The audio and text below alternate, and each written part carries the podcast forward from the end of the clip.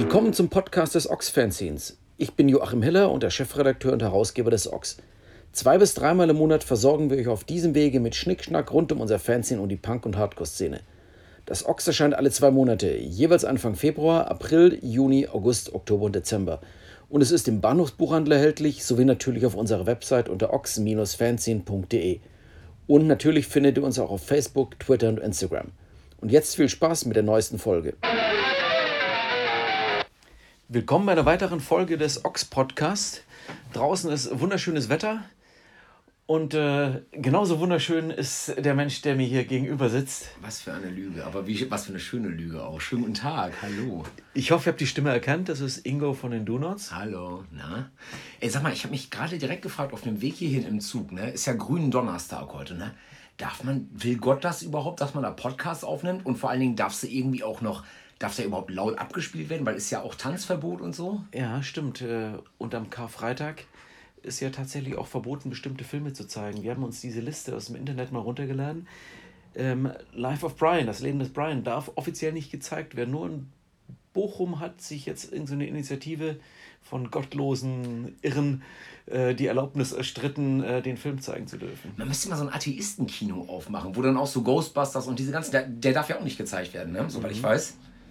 Müsste man eigentlich alle mal machen, wirklich. Also ein komplettes Atheistenkino für Karfreitag. Ja. Finde ich ganz geil. Und mal sehen, was der Polizeieinsatz, äh, wozu der dann führt.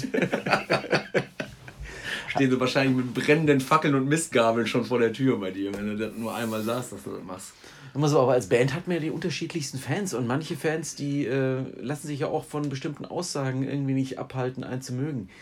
Ähm, habt ihr schon mal Erfahrung gemacht, ja zum Beispiel auch tatsächlich so, so eher so Kirchentagsjugend auch mal sagen so, boah Ingo, ich finde deine Aussagen finde ich zwar doof zum Thema Kirche, aber äh, als Band seid ihr super. Ey, ob du es glaubst oder nicht, wir kriegen sogar jedes Mal wieder, und wir sind ja wirklich, also ich bin ja wirklich echt outspoken Atheist, also äh, und mach da auch keinen Hehl raus und mache mich auch unfassbar lustig über, über Kirche und Religion als solche. Wir kriegen jedes Jahr wieder Einladungen, offizielle ins Büro geschickt, zum Kirchentag, ob wir da nicht mal spielen wollen. Und dann, dann denke ich immer so, welchen Teil an unserer Band habt ihr eigentlich nicht verstanden? Eure Toleranz kotzt uns so unglaublich an. Nein, wir mögen euch nicht. Das ist echt heftig. Wir kriegen jedes Mal Einladungen zum Kirchentag. Ähm, wunderbar war auch, ich habe mal so, so ein Meme geteilt, irgendwie, ich glaube auf Facebook oder Instagram oder sowas, ähm, wo jemand äh, so ein Schild äh, auf einer Demo hatte äh, und da drauf stand, I'm with stupid und ein Pfeil nach oben Richtung Gott. Und ich fand es halt unfassbar lustig. Und dann stand jemand, hat jemand drunter geschrieben, Ingo, ich mag deine Band sehr, aber hier bist du auf dem Holzweg. Gott ist überall oder irgendwie sowas. Ja. Yeah. Machst du nix? Wir sind in der Unterzahl. Aber das ist die schönere Unterzahl. Und sonst, also so ein bisschen Anlass, weshalb du hier bist, ist ja der äh, 21. Nein, 29. nicht, ich glaube 25. Geburtstag. Oder? Ja, wir haben gerade Silberhochzeit, das ist doch so nicht. Ähm, was gibt es denn da so generell für so Beobachtungen, was jetzt die Fans betrifft? So, ähm, wie, was, was, für, was für Menschen fanden euch damals gut, was für Menschen finden euch heute gut? So Dinge verändern sich ja, man wird mit den Leuten ein bisschen älter, neue kommen nach, hoffentlich, vielleicht auch nicht. Mhm. Ähm, wie, wie beobachtest und analysierst du das mit eurer hochspezialisierten Tracking-Software, mit der du ja sämtliche Online-Aktivitäten überwachst? Nun, unsere Taskforce äh, oder Marketingbeauftragten, was das angeht, in unserem eigenen Label, äh, haben da große Erhebungen und, äh, und so angestellt. Und die Statistik sagt, ähm, wir haben mittlerweile, seitdem wir wieder, seitdem wir auf Deutsch singen, verrückterweise ganz viele alte Fans reaktiviert, die uns irgendwie so Ende der 90er auf dem Schirm hatten und dann irgendwann gesagt haben, wir sind rausgewachsen aus der ganzen Sache, ist uns zu poppig geworden oder wie auch immer. Ähm, und die sind jetzt irgendwie seit zwei Platten wieder am Start und natürlich dementsprechend auch älter geworden und bringen zum Teil jetzt auch schon ihre Kids mit zu den Shows. Und das heißt, unsere Shows entwickeln sich so langsam aber sicher äh, so ein bisschen zu dem, was so die Ärzte oder die Hosen halt an Publikum auch da haben. Da ist wirklich, da sind drei Generationen äh, Leute dabei, die irgendwie Sportgitarre mögen und so. Und ich mag das total. Also ich aber sind wir damals dafür auf die Straße gegangen, dafür, dass Punk Family Entertainment ist? Tja. Jetzt bist du ja selbst schon nicht mehr das jüngste Semester. Was willst du sagen? Nun, ich muss solche ketzerischen Fragen stellen. Ja, ich bin natürlich. ja Journalist und dafür werde ich bezahlt. Ach, vielleicht bin ich altersmilde, aber ey, ich habe auch eine Tochter, die ist jetzt dreieinhalb irgendwie und ähm, ich kann dir nur sagen, als ich irgendwie so zehn oder elf war, da hat irgendwie auch dann sowas wie Bad Religion oder die Toten Hosen oder die Ärzte oder so, die ganz klassischen Einstiegsbands, die haben mir damals die Türen geöffnet. Und wenn die mir nicht das, äh, die große weite Welt erklärt hätten, ich weiß nicht, wer es sonst hätte machen sollen. Ganz sicher nicht Sandra und Sabrina und Bros und so, die wir damals mal gehört haben. Mhm. Von daher, nee, ich bin ganz ehrlich, ich freue mich einfach über, über jede Person, die sich über Musik oder für Musik interessiert, die tendenziell auch äh, eine Message irgendwie äh, im Subtext oder auch wirklich mit dem Holzhammer mitten ins Gesicht drückt. Mhm. Message, ja, gutes Stichwort. Ich habe heute noch eine ähm, Petition weitergeleitet bekommen, wo es um Auftritt ähm, einer bestimmten norditalienischen Band geht. Und ähm, da wird dann eben von ähm, Identitätsrock als Begriff äh, gesprochen. Mhm. Mm, ich hatte den schon mal gelesen, diesen Begriff, finde es aber interessant, dass der nochmal auftauchte, weil natürlich, unser eins redet immer von Deutschrock oder ähnliches, aber es ist ja, gibt es ja in vielen Ländern. Und ähm, finde ich interessant, dass dieser, dieser, dieser Begriff Identitätsrock, dass sowas überhaupt ähm, entstehen konnte. Also sowas gab es ja vor 20 Jahren, da gab es halt irgendwelche doofen Nazi-Skin- und Hool-Bands. Mhm. Ähm, aber ähm, so als, als Massenbewegung, ob man dann nun jene Norditaliener nimmt oder ähm, äh, den äh, Gabalier oder sowas, ähm, das ist ja nicht gerade schön. Nee, absolut nicht. Aber das ist ja auch echt dann trotzdem irgendwie so bescheuert das klingt, zeitgeistig as fuck. Ne? Also diese Art, diese Art neu, du, du musst es ja nicht mal Rechtsrock nennen oder sowas. Also ich finde diesen Begriff eigentlich gar nicht so schlecht, ähm, weil im Grunde genommen werden da ja einfach nur ganz asozial konservative Werte vermittelt. Das ist ja nicht, das ist ja jetzt mal abgesehen von so ein paar Songs, die äh, Freiwild halt irgendwie haben, wo es halt irgendwie ganz klar heißt, äh, Tirol gehört den Tirolern, Italiener raus oder so diese Geschichten, verkaufen die oder auch Gabalier ja einfach nur so ein ganz klassisches ähm, unfassbar rückwärtsgewandtes Frauenbild und solche Geschichten, halt Frauen an den Herd und äh, traditionelle Werte und probieren das Ganze ja so positiv aufzuladen mit, naja, das sind ja familiäre Werte und so weiter und so fort. Aber das ist halt einfach überhaupt nicht mehr zeitgemäß. So. Und das ist eigentlich, finde ich, so das Perfide daran, dass im Grunde genommen äh, eine Zeit, die wir eigentlich längst überwunden haben sollten, im Grunde genommen auf einmal wieder äh, so hochgehängt wird. Und das ist einfach äh, überhaupt nicht zeitgemäß und einfach völliger Quatsch. Und das muss man auch echt ganz stumpf als Quatsch titulieren. Und man so, muss solchen Leuten, die Arschlöcher sind, auch einfach sagen dürfen, dass sie Arschlöcher sind. Fertig. Nun ähm, spielt ihr auch nicht extrem viel, aber durchaus auch im Ausland, ähm, im nicht unbedingt deutschsprachigen Ausland eben.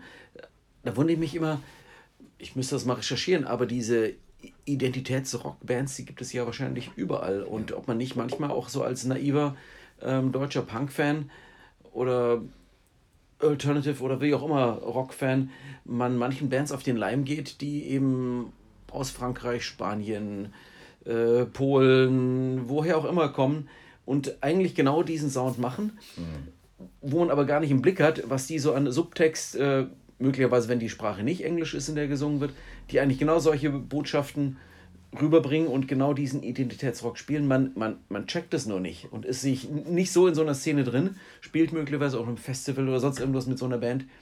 Ist euch sowas schon mal untergekommen, schon mal auf, äh, passiert? Also ich habe mit Tim von Rise Against mal so ein bisschen drüber gesprochen, mhm. als wir uns das letzte Mal getroffen haben.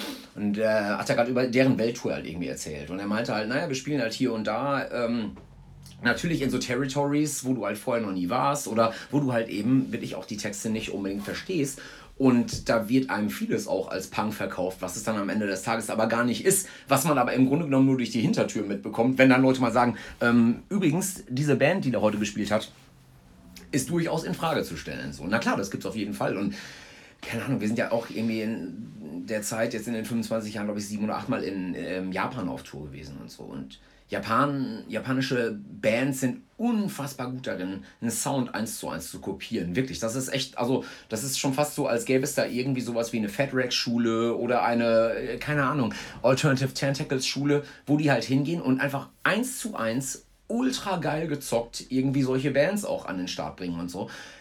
Aber auch da in Japan gibt es durchaus auch sehr, sehr, sehr konservative, äh, nationalistische. Japan, ja, genau, mhm. genau, solche Tendenzen. Und da steigst du natürlich nicht hinter einfach. Du musst einfach im Grunde genommen erstmal für dich in Anspruch nehmen, wenn du ein Festival spielst in Japan oder so, dann denkst du natürlich erstmal, okay, es steht Punk oben drüber, dann wird es wahrscheinlich mit Punkbands sein, aber wer weiß es denn schon so genau. Also, hm, würde ich auch mit einem Fragezeichen behaften wollen. Mhm.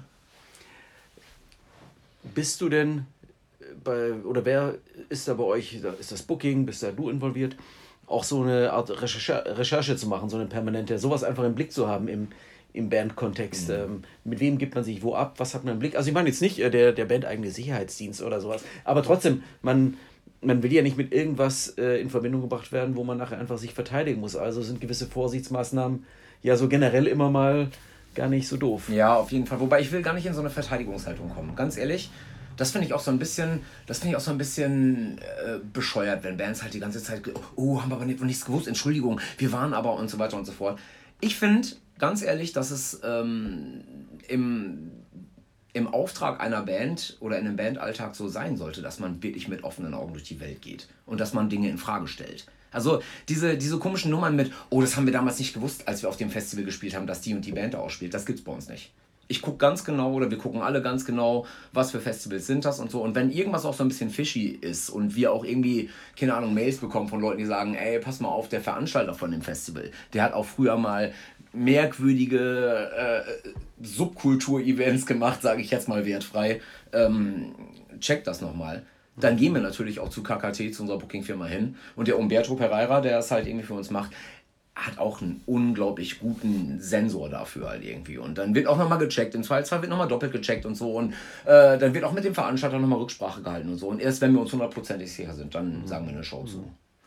Mir ist zum Beispiel auch aufgefallen, äh, dass gerade jene norditalienische Band, wenn die auf Tour geht, ähm, in Hallen spielt, in denen eigentlich sonst nicht der, also nicht diese Bands, wie sie unter, unser eins so mag, die spielen da überall nicht, sondern das sind immer so ganz seltsame Stadtteilen in irgendwelchen Orten, wo sonst nichts ist. Also offensichtlich gibt es da doch, durchaus jetzt mal aus Sicht jener Band äh, gesprochen, eine Verschwörung dieser blöden Gutmenschen, die verhindert, dass sie irgendwo spielen kann, dass dadurch immer, äh, dass es durchaus immer laut wird, wenn die irgendwo spielen. Und dass sie dadurch tatsächlich auch gezwungen sind, auf bestimmte ähm, Hallen auszuweichen, wo sonst eben nicht andere Band spielen. Ja, ja, ich weiß, was du meinst. Aber das ist ja, das ist ja so eine ähnliche Diskussion wie jetzt gerade hier, dass, dass äh, R. Kelly irgendwie jetzt, glaube ich, vier oder fünf Mal in Deutschland eine Show spielen wollte. Ich glaube, irgendwie so irgendwo im Süden Deutschlands oder sowas. Und es ist natürlich wegen diesem, diesem ganzen äh, Pädophilie-Geschichten-Ding da halt irgendwie ist das tausendmal abgesagt worden und tausendmal an einen anderen Konzertort verlegt worden. Und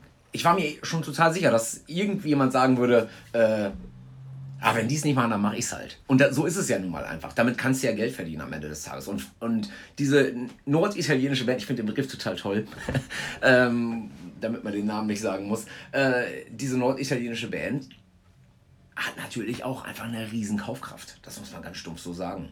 Und es gibt so viele Veranstalter, denen das scheißegal ist, wo die herkommen, was sie machen und so weiter und so fort. Du wirst immer einen Ort finden, wo die spielen können. Aber wie du schon sagtest, das sind halt eben nicht unbedingt die Clubs oder die Hallen, äh, die unser Eins halt im Normalfall bespielt. Aber so ist es halt. Und diese Messehallen, diese großen Dinger, die die spielen, die sind sowas von Grönland in jeder Diskussion. Die sagen halt einfach, ey, wenn die Kohle da ist, dann mache ich halt auch so eine Veranstaltung. Plus natürlich, ich glaube, es kommt auch dieser Faktor dazu, ich bin jetzt nicht ganz rechtssicher, dass ja auch irgendwelche Parteitage, sagen wir mal von AfD, dass bestimmte Hallen einfach, ähm, gerade wenn sie in kommunaler Hand sind, öffentlicher Hand, dass dort gar keine Absage aus inhaltlichen Gründen möglich ist.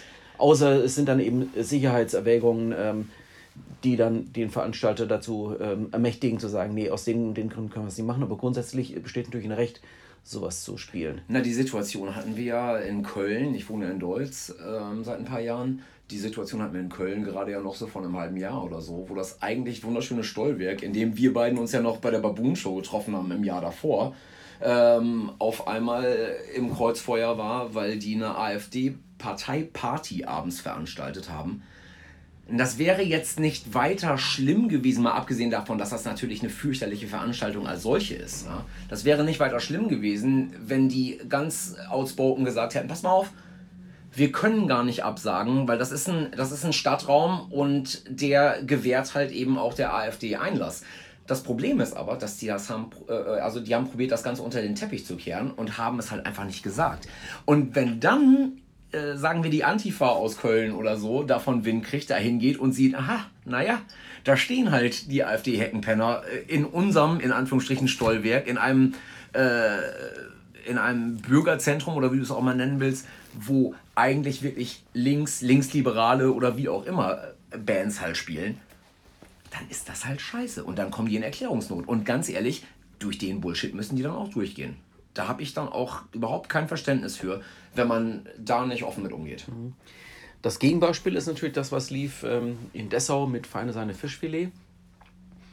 Als dann eben, wie soll ich sagen, diese, wo sonst äh, von, von eher linken Kreisen so eine Boykottnummer lief, ähm, wo dann eben die Absage kam äh, gegenüber einer als explizit linksextrem aufgefassten Band, dass die eben nicht spielen durfte, sollte mit, ich setze jetzt mal das so gleich, mit einer ähnlichen Begründung, mit der eben irgendwo verhindert wird, ein Konzert äh, jener erwähnten norditalienischen Bands zu finden. Also, ja. wo man natürlich dann sagen muss, okay, muss man natürlich schon auch aufpassen, so wie viel hält so eine Demokratie aus, wie viel hält man, ist man an sich bereit auszuhalten, wenn die einen dürfen, dürfen die anderen. Schadet man sie nicht selber, wenn man quasi ich sage jetzt nicht, dass es meine Meinung ist, ich stelle das nur so zur Diskussion, mhm. wenn wir da schon mal drin sind. Ja.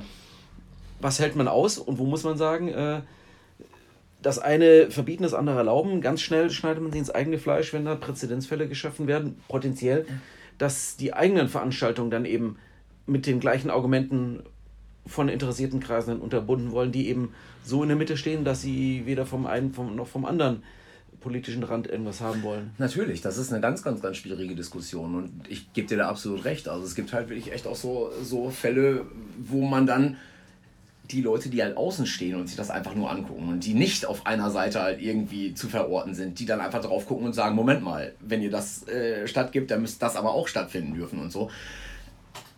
Also ich sehe einen ganz, ganz klaren, äh, eine ganz klare Übertretung, äh, wenn es um verfassungsfeindliche Zeichen geht und solche Geschichten. Also so Sachen wie ein Thema passieren oder sowas halt irgendwie. Also diese, diese Fascho-Konzerte, wo du halt auch nicht mal mehr ein Hehl machst, dass es irgendwelche rechtsoffenen Konzerte sein könnten. Nein, das sind einfach Fascho-Konzerte und die können nicht stattfinden. Definitiv nicht. Also da, wo Leute halt äh, mit, mit Hakenkreuz-Shirts auflaufen, da, wo Leute mit äh, Eva und Adolf äh, äh Pärchen-Shirts auflaufen, da, wo Leute mit, ja wirklich, mit, mit outspoken richtig, richtig menschenverachtenden äh, äh, Sprüchen auf Shirts und so weiter auflaufen. Da, wo äh, von der Bühne ganz klar gesagt wird, auch in Reden, die zwischendurch laufen, äh, wo das Ganze hingeht. Da, wo Combat 88 und Konsorten, äh, Blood and Honor und so äh, auflaufen dürfen und mit offenen Armen empfangen werden.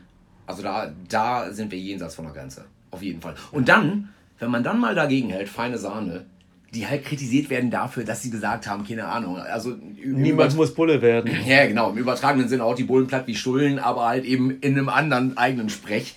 Also bitte.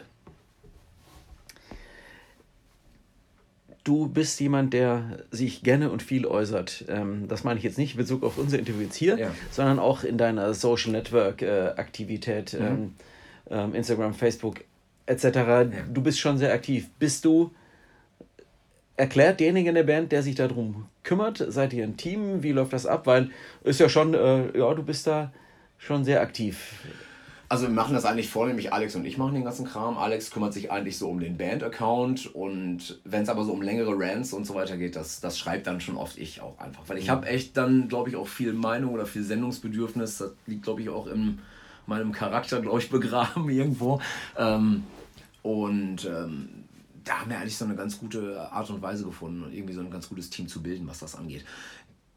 Mein persönlicher Account, da haue ich halt Bullshit einfach raus, weil ich mag ich halt total, so, so Offroad-Diskussionen und, und Gaga-Humor und so. Das ist so das eine, was ich raushaue und das andere sind dann halt wirklich echt auch ganz klare Statements und ganz klare Absagen und sowas. Aber das ist, finde ich, irgendwie ein ganz nettes Wechselspiel. Das sind aber auch die Sachen, die mich am meisten beschäftigen. Entweder völliger Wahnsinn, so wie die Titanic mir halt irgendwie im Abo jedes Jahr, äh, jeden Monat ins Haus fliegt, oder halt eben die Statements, die einfach wichtig sind, weil ich weiß, dass ich damit Leute erreichen kann. Mhm.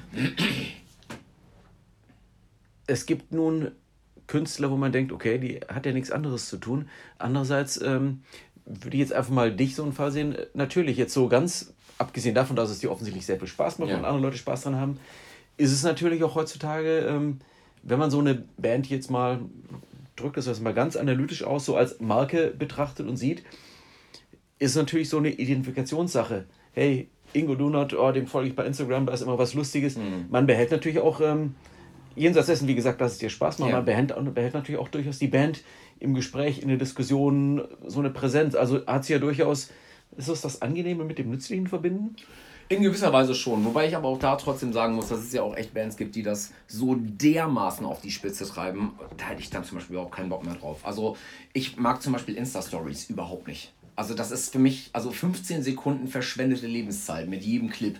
Ich habe noch keine einzige Insta-Story gemacht. Wir machen das mit dem Band-Account hin und wieder mal, wenn wir halt irgendwelche Ankündigungen oder sowas machen, die jetzt nicht unbedingt 3000 Jahre auf dem Account bleiben müssen oder so. Aber ich habe selbst noch keine Insta-Story gemacht. Und wenn ich dann sehe, dass es halt irgendwie deutsche Rock slash Punk oder wie man es auch immer nennen will, Bands gibt, die wirklich quasi noch das Handy mitnehmen, wenn sie kacken gehen und danach halt, äh, wenn sie auf dem Flohmarkt eine Handtasche shoppen gehen und so weiter, da denke ich dann halt einfach nur, irgendwo ist doch auch mal Kasse. Also irgendwann ist es A, Spam und B, ich will so viel gar nicht von meinem Privatleben preisgeben.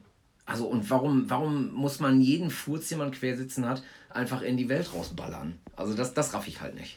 Wo ziehst du die Grenze bei deiner, bei dem, was Ingo Do Not Official macht und was, was macht er nicht?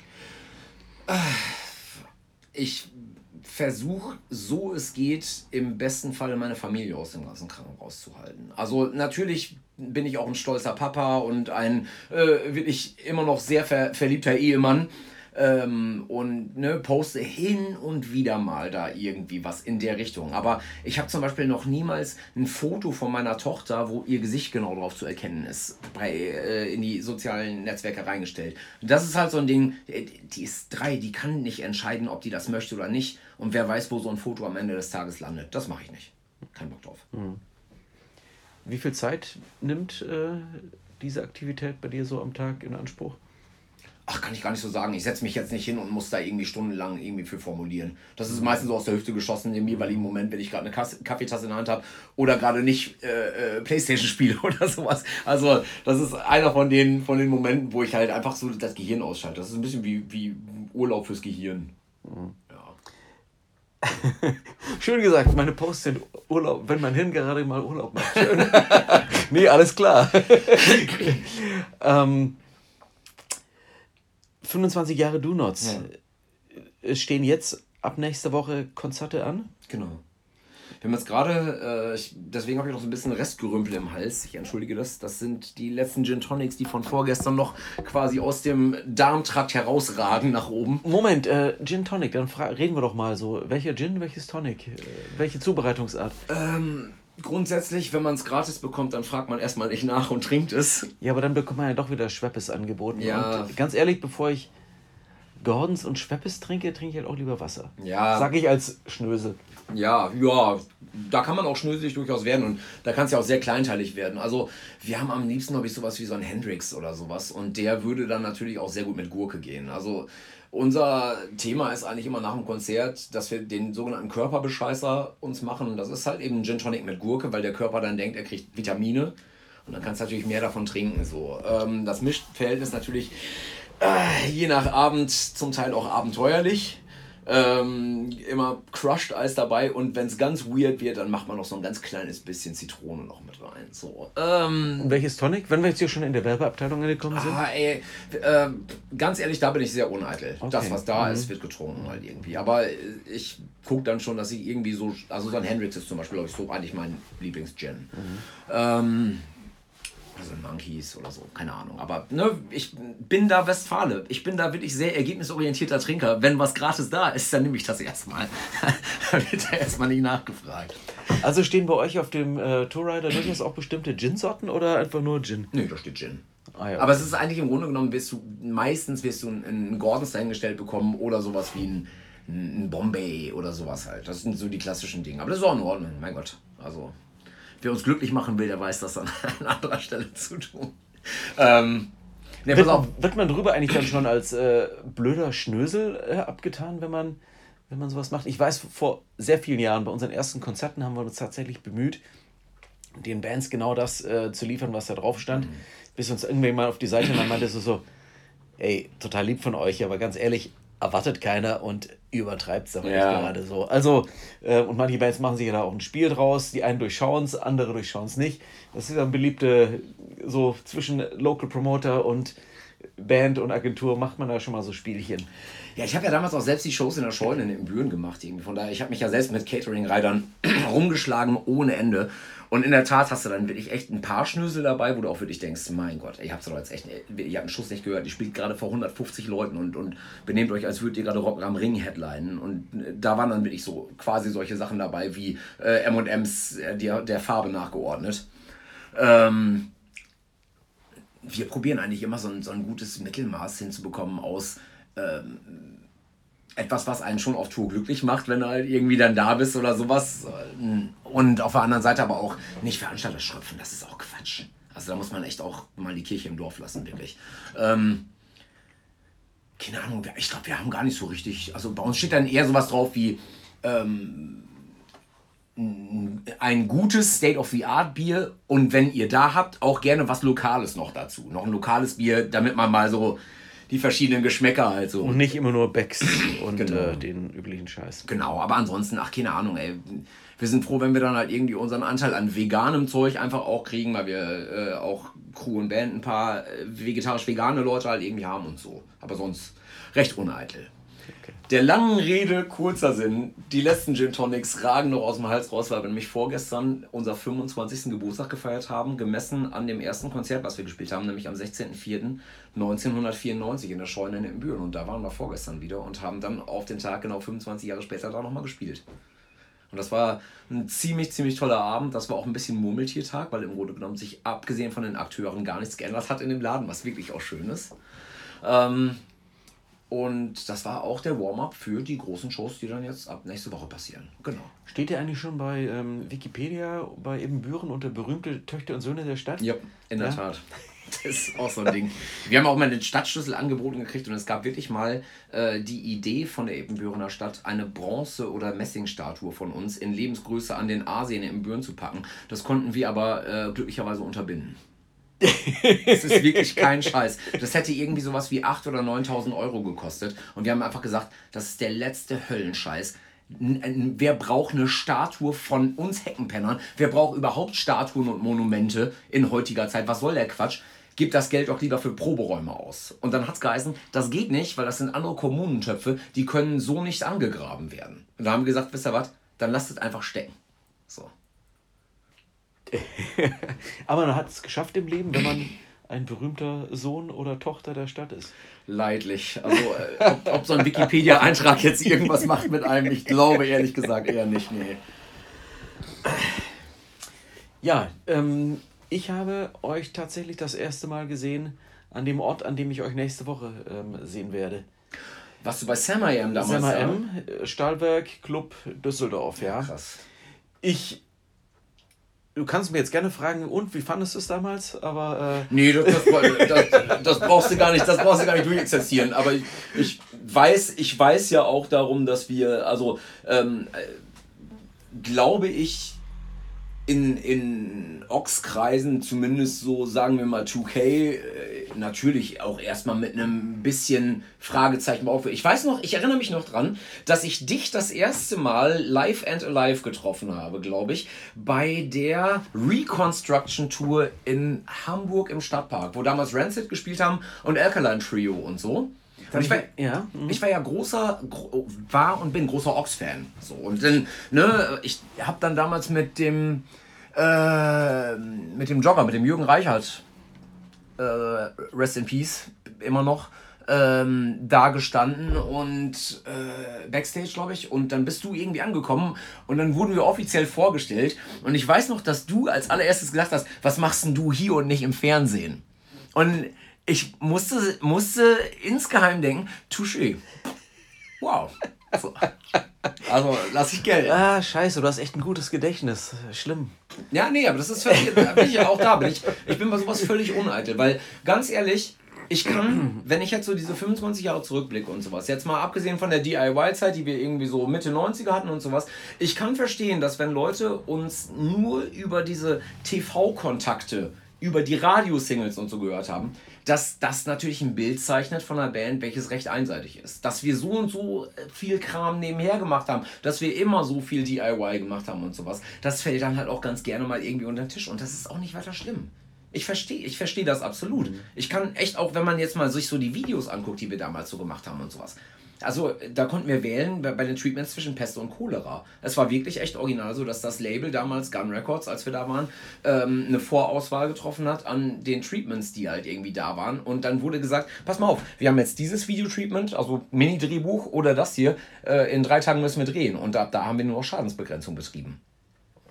Deswegen haben wir irgendwann auch angefangen mit unserem eigenen Label. Das war auch einer so der Gründe, warum, weil wir uns falsch repräsentiert gefühlt haben und haben uns irgendwann rausgeklagt aus dem Deal. Also Jugendsünden, ja, ohne dass man jetzt nicht, ihr steht dazu. So gesehen, natürlich, ist ja die eigene Vergangenheit. Klar. Aber ich habe den Eindruck, dass du dich in der, in der Rolle und so wie die Band seit, würde man sagen, so zehn plus Jahren dasteht, weitaus wohler fühlst. Irgendwie so viel mehr bei euch, bei, bei, bei dir angekommen. Unbedingt, also absolut, wirklich. Das ist, ich meine, das ist ja genau dieser, dieser Grund, weswegen man ja halt irgendwie damals auch so DIY und so angefangen hat, weil du bist halt nun mal einfach so nah wie kein anderer bei dir, an dir dran und weißt, was du willst, was du nicht willst und so weiter und so fort. Das fängt ja schon bei, bei so billigen Geschichten wie Promotexten oder sowas an. Also, was da zum Teil ein Schindluder getrieben wurde. Ich erinnere mich noch damals, Mitte der 90er, als, glaube ich, Shelter, damals diese Krishna-Band mit Ray Capo, als die so einen, da hatten die ja so einen gewissen Hype halt irgendwann und sind dann ja, glaube ich, bei Roadrunner oder irgendwie sowas gewesen, die ja eigentlich recht major gearbeitet haben dafür, dass sie ein Indie-Label waren, so.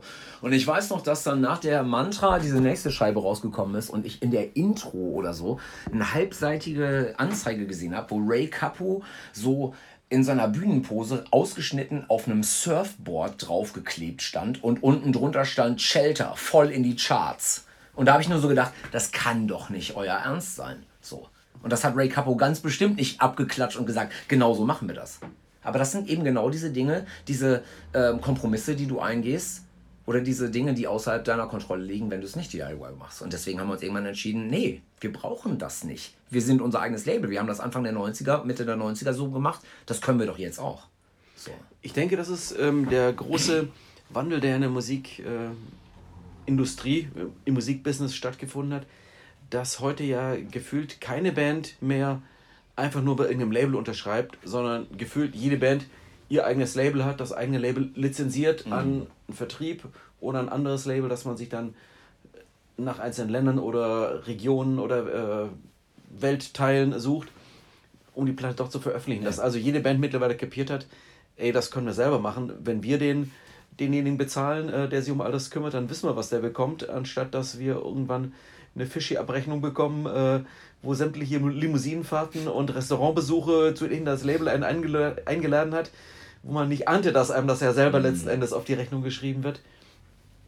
All das, all dieses Wissen ist heute offensichtlich weitaus mehr verbreitet und keine Band, die bestimmtes Größe erreicht hat, arbeitet ja mehr anders, oder? Genau, aber da, da sprichst du genau den Punkt an. Keine Band, die eine gewisse Größe erreicht hat. Das ist schon eine Sache, wo ich trete auch nicht die ganze Zeit nach und sage, alles mit der Gun Records Zeit war scheiße. Natürlich hat uns das geholfen. Natürlich hat uns das irgendwie einen großen Push gegeben. Und auf einmal waren wir wirklich echt nationwide und noch viel darüber hinaus äh, irgendwie am Start. Und natürlich hat uns das irgendwie auch nach Japan gebracht, weil halt die BMG Connection damals in Japan gesagt hat, okay, wir bringen euch raus. Und so weiter und so fort. Das hat natürlich schon alles seine langen Schatten geworfen für uns. Aber ich muss natürlich auch ganz stumpf sagen, ich kann nicht jeder Newcomer-Band heutzutage, die wirklich vom Taschengeld halt lebt, empfehlen, macht ein eigenes Label auf. Das ist eine tolle Sache. Es ist aber auch A, ein Arsch voll Arbeit. Und wenn du nicht 24 Stunden dieses Hobby machen darfst, weil es irgendwie auch deine Miete bestreitet und du halt ein gewisses, eine gewisse Reiseflughöhe hast, dann ist das halt auch echt ein Wagnis. So, das ist jedes Mal für uns auch wieder aufs Neue ein Wagnis. Also wir sind eine sehr wirtschaftliche Band. Ich bin ganz froh darüber, dass irgendwie Alex und Eike äh, so viele Zahlen wälzen und so weiter und so fort und irgendwie auch gut verhandeln können und so weiter. Weil ich kann das gar nicht. Mhm. Ich kann unsere Band nicht verkaufen im Sinne von, wir sind das und das wert. Das weiß ich einfach nicht, wie das geht. Das liegt mir nicht in meiner Natur. Ähm, aber ganz ehrlich, es ist längst nicht so, als hätten wir irgendwie ausgesorgt. Wir haben uns ein gutes finanzielles Polster geschaffen, weil wir wissen, dass halt mit einem Label immer mal Ausgaben anstehen, größere oder kleinere, je nachdem, was du halt irgendwie wuppen willst. Wir gucken auch immer genauer drauf, brauchen wir überhaupt teure Videos oder sowas. Das braucht man in heutiger Zeit ja eigentlich gar nicht mehr. Wen akquirierst du für Promo? Kannst du da nicht vieles auch selbst machen und so weiter und so fort. Und ähm, das hat aber natürlich auch echt dann damit zu tun, wie viele Leute kennst du und wie viele Leute hast du eingesammelt in all der ganzen Zeit. Und vor allen Dingen, was hast du für eine Fanbase, die definitiv noch hingeht und sich als Erstkäufer irgendwie die Doppelvinyl, die du mit einer Bonus-CD anbietest, die sich die bei dir im Shop kauft. Es ist ja auch immer eine simple, simple Rechnung, die jeder, der so als Fan da draußen mal ist, sich mal aufmachen kann, wo er sagt so, okay, was habe ich äh, monatlich netto? Was brauche ich monatlich netto für kein großes, äh, super gutes Leben, sondern einfach nur, dass es gerade reicht. Plus ein, zwei Kinder möglicherweise, mhm. ähm, Ehefrau arbeitet, arbeitet nicht, wie auch immer, aber sagen wir einfach mal, du allein um 1500 Euro im Monat netto zu haben, sind wir einfach mal mit, äh, damit die Krankenversicherung bezahlt ist, bist du irgendwo bei 3000 Euro ja, ja. brutto. 3000 mal 12 sind 36.000 mal 4, dann bist du schon bei 150.000 Euro die irgendein ein Unternehmen als äh, so gesehen Gewinn im Jahr abwerfen muss, damit äh, vier Menschen, ähm, äh, wenn sie denn jeder 100% äh, nichts anderes macht als das, ja. überleben können. Also ist das natürlich, ich glaube, diese Dimension machen sich viele Menschen gar nicht bewusst, was es eben bedeutet, äh, die Hälfte des Jahres auf Tour zu sein, mhm. dann die Reste, das andere Hälfte des Jahres sich A, kreativ austoben zu müssen. Also was das einfach so finanziell bedeutet. Ja, ja, das ist, das ist die Ich erwarte von mir jetzt keine Zahlen, aber ich habe das nee, einfach genau. mal so in den Raum geworfen und die, die Größenordnung kann sich ja jeder so ausdenken. Klar. Und wenn du dir da noch mal so reinziehst, also das natürlich auch diese angesprochene Kreativität, dieser Freiraum dafür muss ja trotzdem auch da sein. Ähm, es gibt ja durchaus echt so ein paar ganz besonders oldschool Hardcore-Bands, also die ganz, die ganz alte Garde halt irgendwie, also von Agnostic Front bis ähm, in dem Fahrwasser gibt es durchaus einige Bands, die müssen die ganze Zeit auf Tour sein. Die haben gar keine Chance, weil ähm, sowas wie Social Healthcare oder sowas in, in, in den Staaten ist ja nicht. Die sind also eigentlich die ganze Zeit gezwungen, auf Tour zu sein und direkt sofort wieder eine Platte rauszuhauen, um dann wieder auf Tour sein zu können, weil sonst überhaupt keine Möglichkeit ist, die Miete zu bezahlen oder halt irgendwie äh, Arztbesuche zu bezahlen und so. Was erklärt, warum man sich dann fragt, so waren die nicht gerade erst auf Tour? Oh, die sind ja schon wieder da. Ja. Ähm, Natürlich. Also das ist, das ist halt einfach so. Und ich kann dir wirklich sagen, ich bin ganz, ganz, ganz glücklich darüber, dass wir uns irgendwie diese Freiräume geschaffen haben über die Zeit, in, die wir, in der wir also stetig, stetig gewachsen sind, dass wir einfach auch sagen können, lasst uns jetzt mal eben kurz einen Monat einmal ganz kurz zurücklehnen und nicht jeden Tag halt irgendwie wuckern wie die Bescheuerten und dann wieder mit frischem Elan halt rangehen. Dann kommst du auch nicht in diese Trittmühle rein, ähm, dass du dir irgendwann an die Google gehst. Und dann schafft man auch 25 Jahre. Ja, ich glaube. Aber äh, auch da, wir haben das ja nie geplant. Also 25 Jahre ist ja nicht was, etwas, was du dir überlegst. Oder 30 Jahre Ochs, um mal das kurz einzubringen. Ja, auch da, also fetten Respekt. Ich meine, das ist ja, das ist, genau, ich meine, wenn du das mal so analog einfach daneben hältst, neben so einem Bandwerdegang oder sowas, als du damals das Fernsehen gestartet hast, das, das ist doch reiner Idealismus gewesen. Da bist du doch gar nicht rangegangen mit der Idee, pass auf, wir packen direkt eine CD dazu, pass auf, wir machen dies noch, wir machen das noch, wir machen Festivals und so weiter. Das sind ja alles Türen, die sich nach und nach öffnen halt irgendwie. Und wo du halt einfach guckst, was kann ich mit meinem Gewissen vereinbaren, wie viel Arbeitsaufwand möchte ich da reinstecken und was für eine Reiseflughöhe soll das denn haben. Und wir haben halt immer gedacht so, pff, also eigentlich haben wir alles schon gemacht, wie geil ist das eigentlich so? Und waren eigentlich immer nur glücklich, dass es immer weiterging. Mhm. Und wenn du dann irgendwann anfängst mit The Sky is the Limit und dir immer so kleine neue Ziele schaffst und das immer noch abfeierst wie so ein Kindergarten, dann ist das eine ziemlich gesunde Geschichte. Zurück zu Semma M. Ja. Das war dann also jetzt so eine Wunschkombination, äh, dass ja, wer ist denn eigentlich dein Headliner nächste Woche? Ist Semma M der Headliner oder seid ihr das? Habt ihr die Rollen einfach mal so schwuppdiwupp, so, Jungs, jetzt sieht's anders aus? Es ist, ich kann es dir wirklich sagen, also ich habe schon leichte Bauchschmerzen dabei, dass die an dem Abend den Opener geben irgendwie. Aber es ist halt, was es ist. Also da ist wiederum Sergi dann sehr uneitel. Also wir sind ja eben seit dieser Tour damals einfach unglaublich gut befreundet und er kommt uns auch besuchen, wenn wir in den Staaten spielen und so weiter. Oder die kommen eigentlich alle dann vorbei, je nachdem, wo sie jetzt gerade wohnen, weil die sind ja mittlerweile auch über alle äh, Himmelsrichtungen verstreut in den Staaten. Ähm, und das ist aber natürlich trotzdem schon so eine, einfach so eine schöne Sache, dass halt irgendwie wir quasi so diesen Support zurückgeben dürfen von damals so. Ähm, so strange das auch sein mag, dass man mittlerweile größer ist als die alten Helden in deinem Land dann irgendwie. Ähm, ich werde einfach wirklich auch da wieder mit einem Gin Tonic an der Seite stehen und ich werde einfach ganz, ganz, ganz glücklich sein, dass ich Sam Am mal wieder sehe. Ich meine, ich habe sie jetzt neulich auch noch im Gebäude 9 gesehen und da waren sie wirklich in der Tat richtig gut. Die hatten ja auch mal eine Zeit, wo es ein bisschen schwierig war, muss man ja ehrlicherweise sagen. Und es scheint sogar ganz gut auszusehen, dass die vielleicht sogar mal wieder was Neues aufnehmen. Denn die haben uns gefragt, ob die vielleicht Demos aufnehmen können in unserem Studio in Münster. Mal gucken. Das wäre ganz geil. Apropos Demos aufnehmen und Studio und so weiter. Ähm, die Menschen erwarten ja schon so regelmäßig neuen Input. Äh, was steht bei euch so an, wenn das Jubiläumsjahr dann mal abgefrühstückt ist. Jetzt ist ja gerade mal erst April, aber trotzdem. Ja. Äh. Naja, jetzt gerade wirklich, äh, haben ja gerade wirklich die Vorbestellung seit vorgestern raus für eben diese Art Werkschau, diese, wenn du so willst, Best of oder Singles Compilation, 25 Songs aus 25 Jahren. Die kommt im Juni? Genau, kommt irgendwie Anfang Juni oder so. Die wird jetzt gerade halt, also vornehmlich Vinyl, als 2500 Auflage haben wir, glaube ich, gemacht, plus so eine Demos, CD, wenn man das bei uns im Laden bestellt.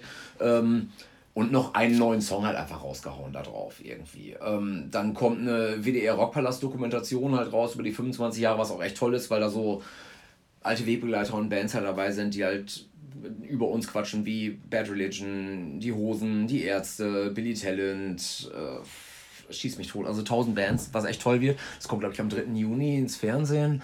Ähm, dann werden wir wahrscheinlich noch so ein bisschen gucken, ob wir so Re-Releases von alten Alben halt nochmal machen. Ähm, das wird auf jeden Fall irgendwie noch passieren. Wir werden im Sommer noch ein paar Festivals spielen und dann werden wir wahrscheinlich erst so Anfang nächsten Jahres mal wieder so richtig uns an so ein neues Album setzen. Aber mal gucken, das ist halt auch wieder so typisches Do Not Law ist, das haben wir uns jetzt so überlegt, nächste Woche kommt irgendjemand rein und sagt, ey, soll man nicht in drei Tagen ins Studio gehen? Das könnte auch schon wieder passieren. Keine Ahnung. Mal gucken. Sind Songs dann eigentlich dann schon immer da? Also, äh, die man so machen kann? Oder ist das dann schon auch so ein konkretes, nee, jetzt mal so Klausur und jetzt wird äh, neues Zeug gebastelt. So und so. Also in den seltensten Fällen ist ein Song komplette Mang fertig und wird dann halt einfach auch eins zu eins so übernommen. In den meisten Fällen ist es so, dass GarageBand sei Dank äh, Guido meistens zu Hause sitzt und gefühlte 80 Demos mit bescheuerten Arbeitstiteln halt irgendwie hat. Und dann gehen wir eigentlich im Studio mittlerweile hin und hören uns die dann morgens an. Wir hören uns erstmal äh, einfach Musik an, Lieblingsbands, altes, neues, aber auch Bands, die wir halt total scheiße finden, um in so eine gewisse Lachlaune zu kommen. Ähm, und dann irgendwann werden diese Demos rausgekramt und wird so durchgehört und irgendwann heißt es dann, oh, das ist geil, stopp. Und dann nehmen wir im Grunde genommen das Grundriff und schreiben ab da direkt im Studio neu, weil daraus entwickelt sich so eine ganz gute Frische, weil dann hast du nicht tausendmal über so einen Song drüber gebügelt irgendwie. Und das ist auch völlig anders äh, im Gegensatz zu damals, wie wir so 2001 oder so an die Songs rangegangen sind. Da haben wir eine Vorproduktion von drei Wochen gemacht, hatten eine komplette Reinschrift von dem, was da war. Das war eigentlich schon eine fertige Produktion und haben das dann aber nochmal aufgenommen. So, würden wir nie wieder so machen. Das ist die eine Art von Vorbereitung äh, bei Musik. Ähm, wie bereitest du dich auf Auftritte vor? Bist du so ein Typ, mal, du bist doch echt, recht drahtig und ganz gut in Schuss für bald 50. Ähm, Tja, die einen sagen so, die anderen sagen so. Also der Hubschrauberlandeplatz auf dem Kopf wird auch immer größer, deswegen ja, gut. Ich auf dem Kopf. Ja. Ähm, ich bin ein passionierter Jogger, wirklich. Also ich jogge jeden Tag. Das mache ich aber nicht nur jetzt irgendwie, um fit für die Bühne zu sein. Und sagt man heutzutage auch noch joggen, das ist auch ziemlich 90er. Man sagt ja, ich gehe laufen. Ich auch, genau, ja. Oder müsste eigentlich schon wieder so ein neues neo-anglizistisches Wort, müsste jetzt irgendwie sagen, äh, ich mache Cardio-Workout äh, per Pedis oder irgendwie sowas, keine Ahnung. Äh, äh nee, ich gehe also wirklich seit 2003 oder sowas jeden Tag joggen, so es geht. Auch auf Tour gehe ich mittags joggen und ich habe so, so einen Turnus von, eine kleine Runde sind bei mir 5 Kilometer, eine normale Runde sind so 10 bis 14. So. Da habe ich auch den Hund direkt mit abgefrühstückt, der dann halt irgendwie raus war am Rhein halt irgendwie und ähm, das hilft auf der Bühne natürlich schon. Ich habe 2001 aufgehört zu rauchen, auch das hat geholfen, kann ich dir sagen. Ähm, und ansonsten habe ich aber, glaube ich, nicht unbedingt jetzt den gesündesten Lebenswandel. Ich bin zwar vegetarisch slash vegan unterwegs, auch schon seit 27 Jahren, aber der Westfale äh, lässt halt ungern Getränke stehen. Das ist halt das, was das ist. Ne? Ja. Da machst du nichts. Und wir machen jetzt Schluss. Alles klar. Ingo, ich danke dir für deinen Besuch. Ja, vielen, vielen Dank für die Einladung. Echt äh, ein sehr, sehr schönes Gespräch gewesen. Danke. Danke wir hören uns, wir sehen uns und ja, bleibt uns treu. Nächste Woche gibt es einen weiteren Podcast. Bis dann. Und Tschüss. Wenn ihr, wenn ihr bis dahin noch was hören wollt, äh, die relaxte Kluftpuppe ist unser Podcast den wir Donuts haben, ist der langlebigste Band-Podcast aus Deutschland. Kein Witz. Wir haben 2004 oder so angefangen damit. Wie hieß das denn damals? Gab es damals schon Podcasts? Ja, es hieß wirklich Podcasts. Und äh, ich glaube, Tokotronik waren nach uns die zweiten, die das gemacht haben. Wir haben es dann eine ziemlich lange Zeit stören lassen. Wir sind jetzt bei 68 oder 69 Folgen oder sowas. Und äh, ja, wer auf Niveau Limbo Bock hat, hört mal rein. Die relaxte Kluftpuppe nennt sich das. Schön, danke. danke. Tschüss. Bis dann.